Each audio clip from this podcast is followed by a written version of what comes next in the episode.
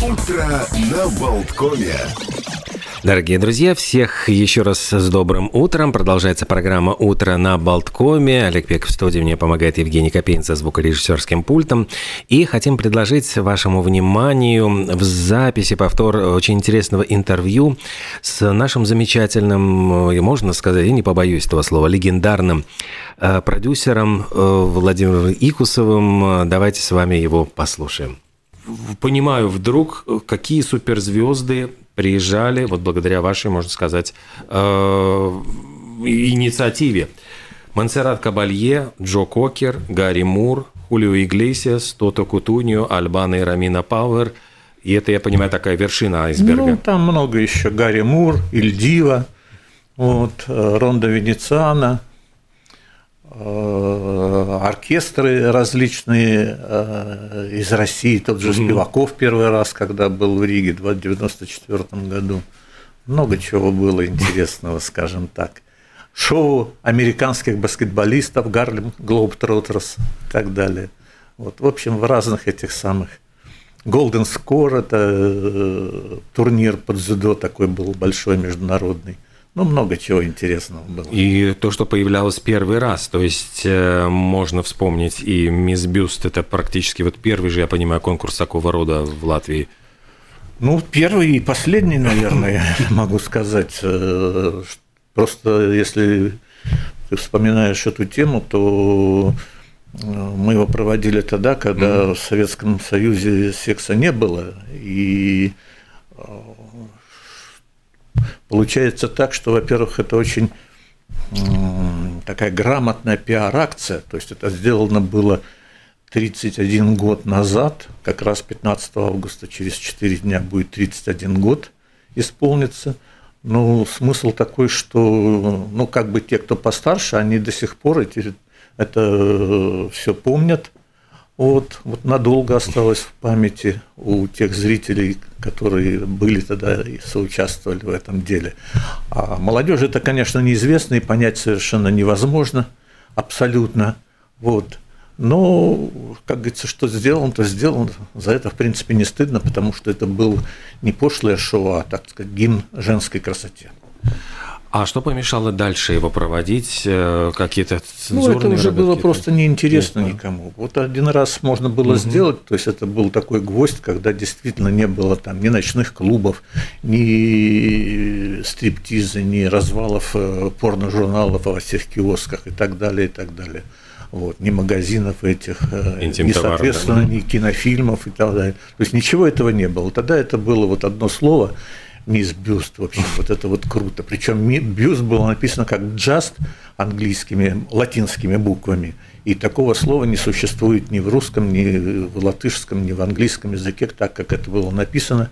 Но, тем не менее, народ как бы очень быстро сориентировался и понял, о чем идет речь. Ну и, так сказать, зал был полон, несмотря на то, что э, билеты были очень дорогие, и вообще представление начиналось в полночь. Такого раньше не было. То есть раньше все концерты, спектакли и так далее всегда начинались там в 7 часов вечера и тому подобное. А это было первое шоу, которое начиналось в полночь. А есть ли какая-то вот, ну, информация о том, сколько посетила и сколько было участниц? Там осталось это где-то в аналах истории? Ну, что касается участниц, то могу сразу сказать, что было э, Должно было выйти на сцену 18 человек, но вышло 17. Одна девочка в последнюю минуту упала в обморок mm-hmm. и выбыла из числа, так сказать, участниц. Вот. А неизвестно, что случилось дальше вот с, ну, с победительницей или там вот как? как... Известно, да? почему неизвестно. Победила Елена Хандога, э, украинка из Киева. Вот. Она, э, как говорится, жива и здорова. Мы до сих пор с ней в контакте. Ну, не часто, но в принципе в Инстаграме как бы поздравляем друг друга э, с различными праздниками, днем рождения, Новым годом и так далее. Вот. Э, что касается ее карьеры, то буквально на следующий год она стала э, мисс месяца апреля американского журнала Penthouse. Ну, не мне тебе рассказывать, mm-hmm. что такое пентхаус. Это примерно mm-hmm. на уровне плейбоя. И, в общем, это довольно, так сказать, солидно для любой модели. Вот. И по итогам года, это был следующий год, значит, 93-й, вот, по итогам года она из 12 месяцев стала третьей. Вот такая ее была карьера в этом модельном бизнесе, в которой она, так сказать, ворвалась. А что ведь там было, было еще много чего в первый раз, и это был даже вот шоу двойников происходило да. в Латвии. Это ведь тоже... Да, это был 91 время... год, 6-7 сентября. Это как раз тот момент, когда, а, ну скажем так вот, в кавычках, это как цитата, что Россия дала Латвии свободу. Угу. Ельцин тогда подписал, так сказать, это самое такой указ. И в этот же дни переименовали Ленинград в Санкт-Петербург. Ну, просто в памяти mm это осталось. Ну, а мы, соответственно, сделали такое шоу под названием «Бал двойников». В принципе, оно было готовое. Его делали Леонид Якубович и Вячеслав Белевич. Это наши, так сказать, друзья. Все время, всю жизнь, все время, всю жизнь были. Вот. А, но они его э, сделали до нас и начали с ним гастролировать по городам э, Советского Союза. Угу. Ну, там не очень много было гастролей, но тем не менее они проходили, и мне было предложение сделать, заснять, снять фильм такой. Ну и мы с латвийским телевидением вместе договорились о том, что делаем такое, такое шоу «Бал двойников» на в самой большой студии латвийского телевидения. И э, ведущей, в том числе вместе с Леонидом Якубовичем, была Регина Лочмеля, mm-hmm. небезызвестная.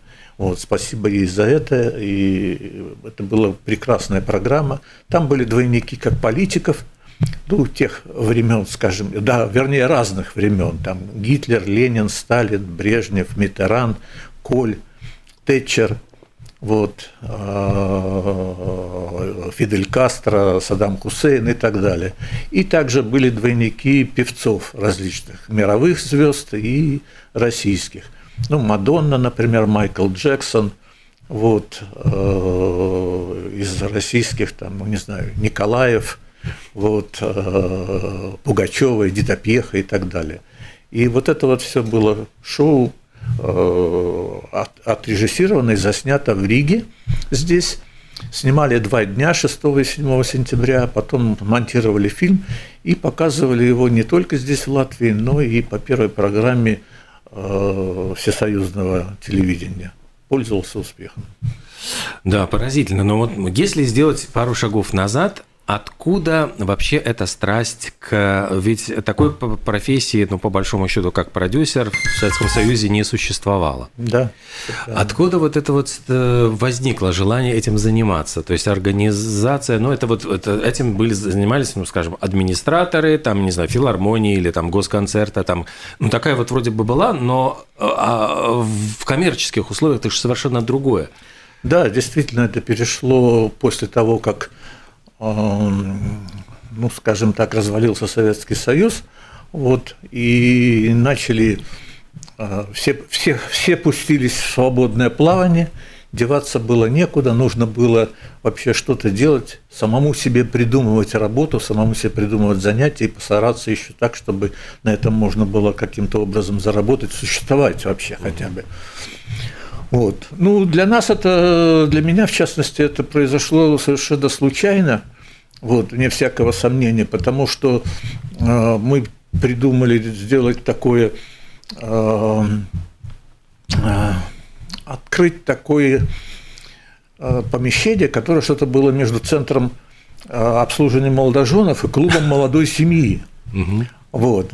И придумали концепцию, разработали проект. Э, нам удалось получить э, подвалы под центральным ЗАГСом, это здесь в двух шагах на Луна на два. Вот. Мы, так сказать, начали там работу, э, отрыли эти подвалы, углубили на один метр все это, вычистили все сараи, все, что там было. Вот. А пока это все происходило, э, сидели там, арендовали одну комнатку в этом ЗАГСе. Ну, закончилось это тем, что в конце концов нас выгнали из этого подвала, ну и там уже дальше пошла своя жизнь, а нам нужно было что-то делать. А в это время, пока мы там сидели, пришла такая бумага, меня заведующая ЗАГСом вызвала и сказала, вот есть такое предложение провести региональный конкурс международного конкурса «Семья-2000». Вот. Ну, тоже конкурс молодоженов, скажем так. Вот. Ну, мы подумали, а почему нет? Взяли и организовали и провели таких два шоу в 90-м и 91-м году, годах. Вот здесь, вот в Риге.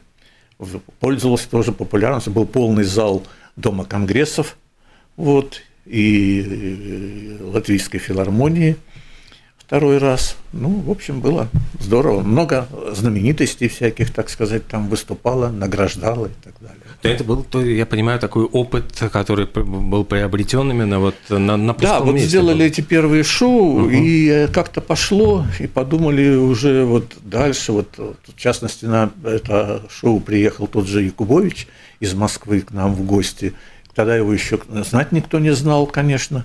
Но, тем не менее, в наших разговорах он сказал, а вот есть такое шоу «Бал двойников, а давайте сделаем это». Ну и мы, соответственно, в 91 году, в сентябре это сделали. Потом еще было несколько шоу, из которых... То есть это шоу, это я имею в виду оригинальные шоу-программы, которые можно сделать только один раз. То есть вот ее собрал, угу. организовал, финансировал, нашел финансирование и так далее, и так далее. И в крайнем случае можно было заснять на видео для того, чтобы потом можно было посмотреть. А повторить это невозможно. И к этому можно отнести тот же Мисс Бюст и Бал двойников, и потом следующие, которые были офис Квин, королева офиса, конкурс модельных агентств Прибалтики, Балтик Стайл и так далее. Ох, а ведь был еще один э, такой, вот я бы сказал, э, бал, который вошел в историю и в Латвийскую книгу рекордов. Это новогодний телебал 1993 да. года. Да, это был э, так называемый телевизия Яунгада Балле вот, в новогоднюю ночь 92 на 93 год. Это действительно мы его делали с латвийским телевидением вместе – вот, у нас были тогда очень хорошие, так сказать, контакты, завязки там. И проводился он во Дворце спорта, и это был действительно тот бал, на который собрался, собрались все, скажем так, сливки общества, министры, дипломаты, а, правительство, известные люди и так далее. Он снимался в прямом эфире, вот, показывался, и была, вошел действительно в книгу рекордов Гиннесса Латвии как самая большая, продолжительная прямая трансляция, ну, на тот момент, конечно, он шел четыре с половиной часа, и выступало очень много известных артистов, во-первых, конечно, наши, местные, там, Лина Гаранча та же, это самое, вот, э, из гостей были ну, из России была Маша Распутина, например, а из западных гостей знаменитый рок-музыкант Рик Вейкман. Вот меня просто поразил этот э, эстетический разброс. Вот от Маши Распутиной до Рика Уикмана из группы ЕС, yes, э, ну да. и там и сольного. Именно там... так, из группы ЕС, yes, да, в то время mm. он был.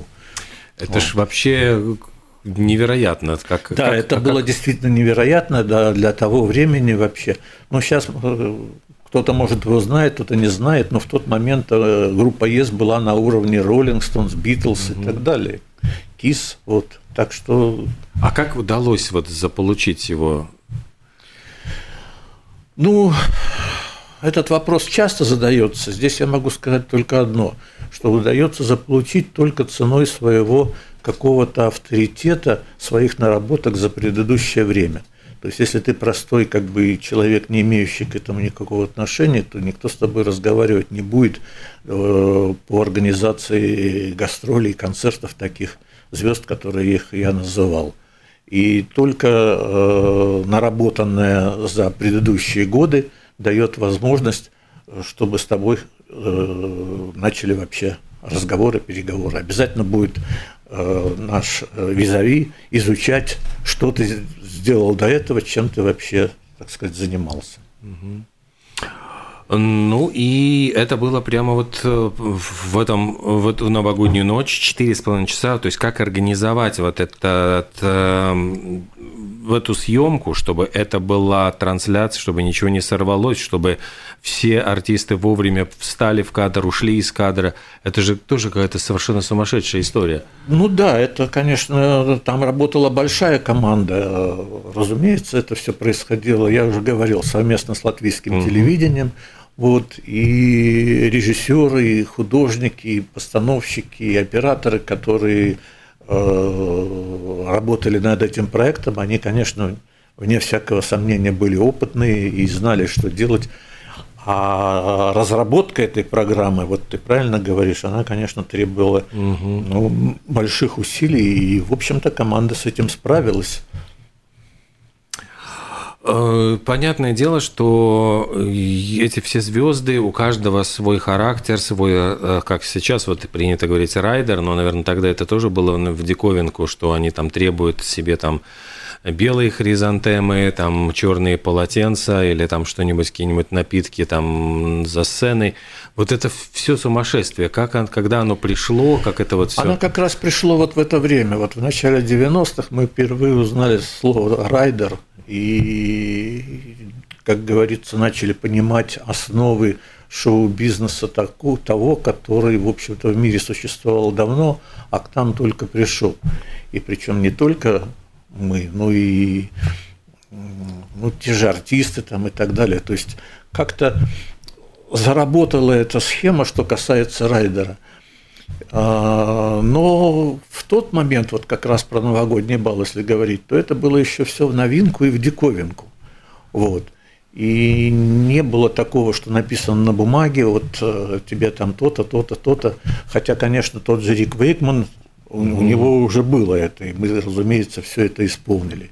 Но это приводило к каким-то э, моментам, которые, так сказать, прояснялись по, в, ходе, в ходе процесса, скажем так. Для примера могу привести, что когда уезжали из Риги э, в аэропорт э, та же Маша Распутина и Рик Вейкман, они, в принципе, в одно время практически выходили из гостиницы Латвии, где они жили, и та же Маша увидела, что мы подогнали чайку Рик Вейкману, а ей э, было приготовлено поехать в аэропорт на «Жигулях». Угу. Вот. Ну, она возмутилась и стала в позу. Стала в позу, и был такой неловкий момент, потому что это аэропорт, это надо мчаться быстро, что делать и так далее. То есть в машину одну невозможно гонять два раза. Да, и тогда э, тот же Рик Вейкман, когда посмотрел и понял ситуацию, он подошел ко мне, похлопал по плечу и сказал «no problem». Вот.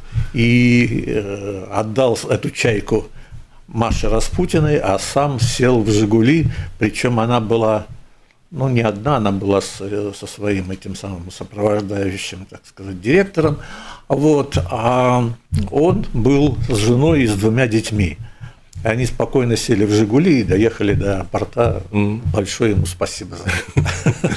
Ну, то есть это вообще, конечно, можно книги, наверное, писать вот с э, воспоминаниями о том, как это все было, с какими-то этими звездами, потому что момент, когда Рик Уэйкман пересекается с Машей Распутиной, мне кажется, это вот просто достойно Пелевина. Ну, просто вот эта ситуация абсурдистская. Ну да, наверное. Пера Пелевин. А что вот, э, ну вот у, у великих, то есть вот, ну, получается, что чем можно сказать все-таки более великая звезда, тем как будто бы меньше у нее таких тараканов в голове. Ну вот. Да, это действительно так. А, там потому что речь идет не вот даже не об этих тараканах, а просто о понимании того, что артист э, тот, который как бы востребован, он постоянно в разъездах, постоянно в гастролях. Вот. Сегодня один город, завтра другой, послезавтра третий и так далее. И если ты, у тебя не будет райдера, который полностью исполняется, то ты окажешься в совершенно невероятных условиях в чужом месте для себя. И райдер призван э, сделать э, жизнь артиста, скажем так, привычной для себя. Это и по обстановке, и по питанию, и по транспорту, и так далее, и так далее. И это, конечно, для них это очень важно. Вот. И в некоторых случаях это действительно, ну, ну, серьезно, скажем так, э, по отношению к артисту. Потому что бывают случаи такие, как, вот, например, с той же Монсеррат Кабалье, у нее mm-hmm. в райдере написано, что она, э, ее гримерка должна находиться на одном уровне со сценой. И если на разных уровнях, то обязательно должен был быть лифт. А, ну, это понятно почему. То есть это была такая, скажем, крупная женщина и не очень хорошего здоровья и все эти хождения, переходы для нее составляли определенную сложность. Вот. И, но в некоторых случаях это э, достойно очень большого уважения по отношению к артисту, если что-то э, преодолевается для того, чтобы выйти на сцену к зрителю. С той же Монсеррат Кабалье был такой случай, я его уже наверное, в прошлый раз, когда был здесь, тоже рассказывал, вот, когда э, мы делали ее концерт в Таллине, то в помещении есть и концерт от бывшей Таллинской филармонии, там нету лифта, и с самого начала внизу, снизу идет наверх большая лестница в зал. И другого варианта нет, как только подняться по этой лестнице. И мы, конечно, предупредили, мы написали менеджмент Монсеррат Кабалье о том, что там такая ситуация, и думали о том, что концерт в Таллине под угрозой, что она откажется тогда от этого концерта. Но неожиданно нам подтвердили это выступление, но было очень, ну, так вот, по-живому жест, жутко смотреть на то, когда она подошла к этой лестнице, постояла внизу перед тем, подниматься, и потом с помощью своих сопровождающих пошла наверх. Это было, ну, скажем так, до слез. Вот что значит великий, великая артистка идет к своему зрителю, скажем так.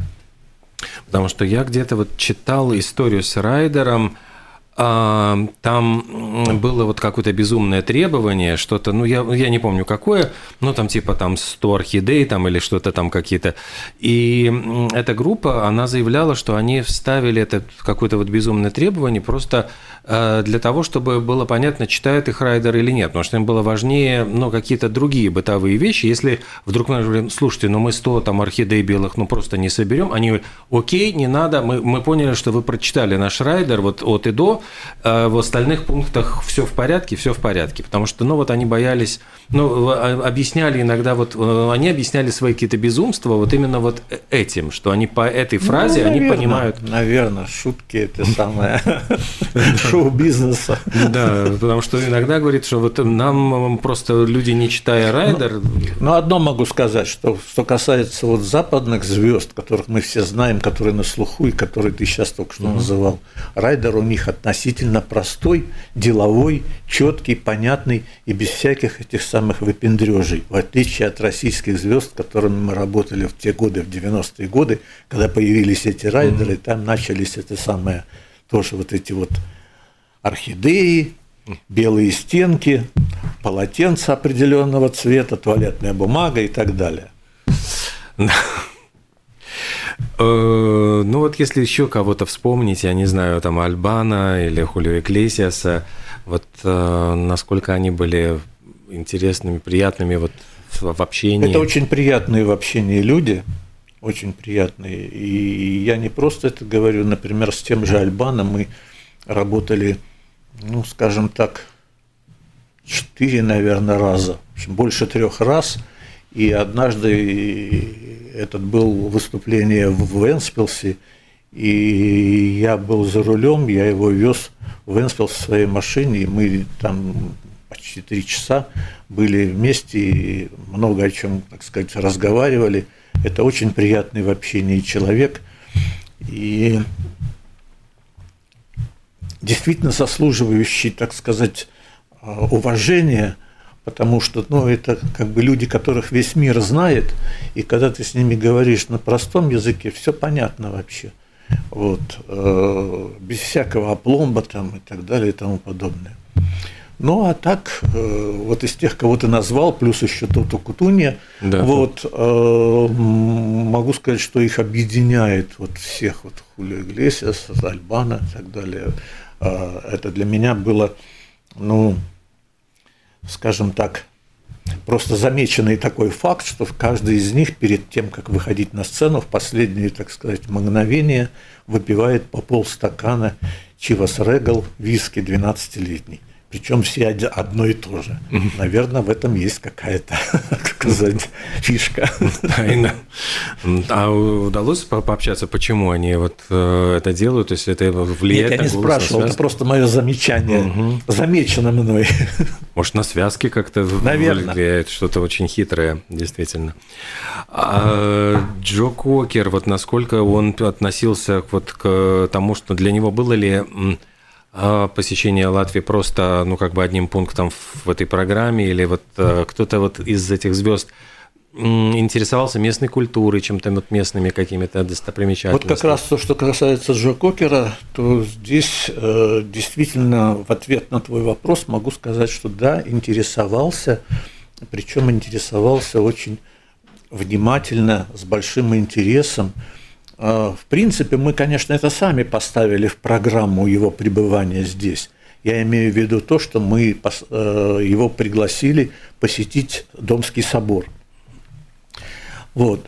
В этот день Домский собор был закрыт, но у нас была договоренность с директором э, Домского собора о том, что мы сможем показать Джо Кокеру это, так сказать, памятник архитектуры нашей.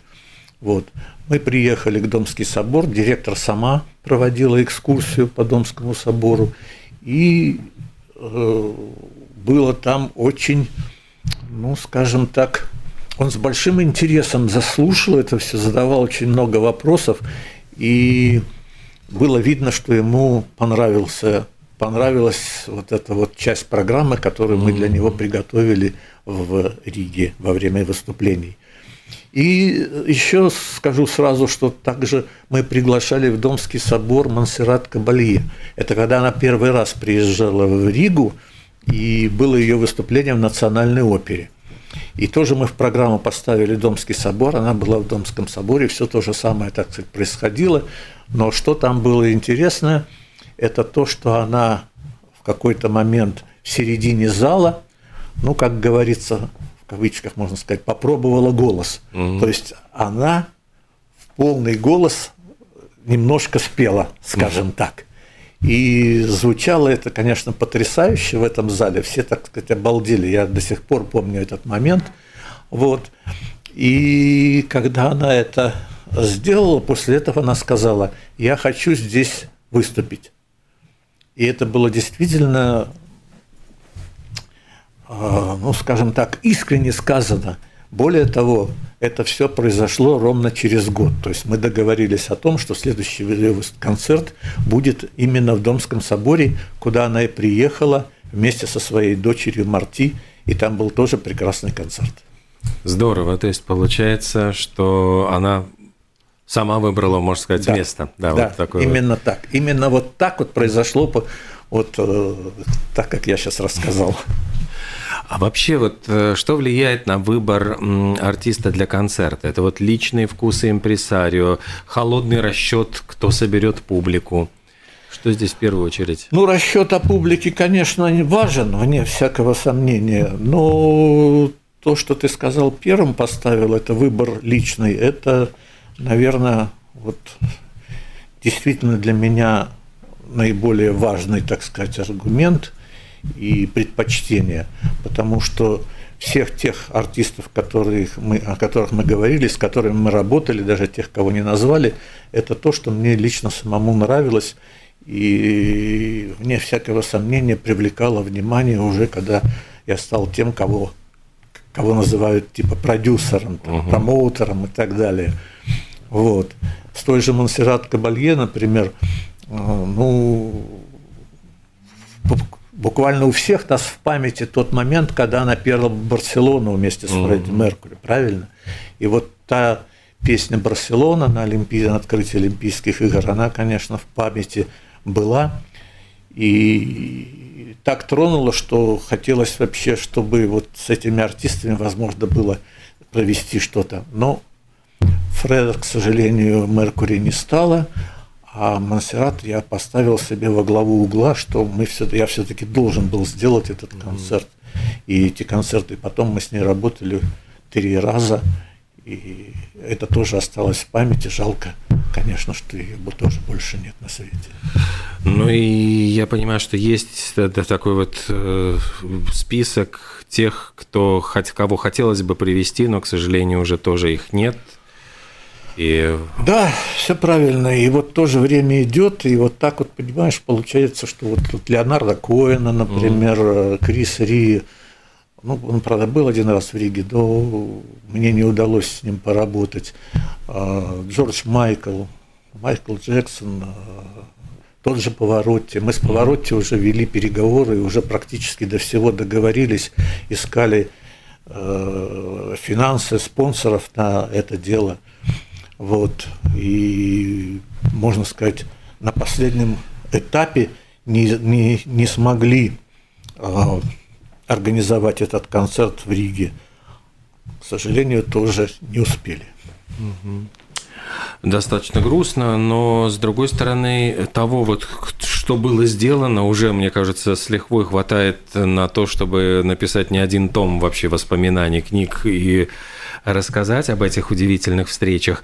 А ведь было еще до, я понимаю, вот всех этих моментов э, прекрасное время, когда э, молодежь могла подработать еще на пространствах Советского Союза. Я про, про проводников-то вот э, ну, что было, то было. Не, вы, не вычеркнешь из биографии Латвийский студенческий угу. отряд проводников. А, занял в моей биографии 12 лет от начала его, от, от того момента, когда мы придумали это дело, и это заработало а в 70, вот... 70 году.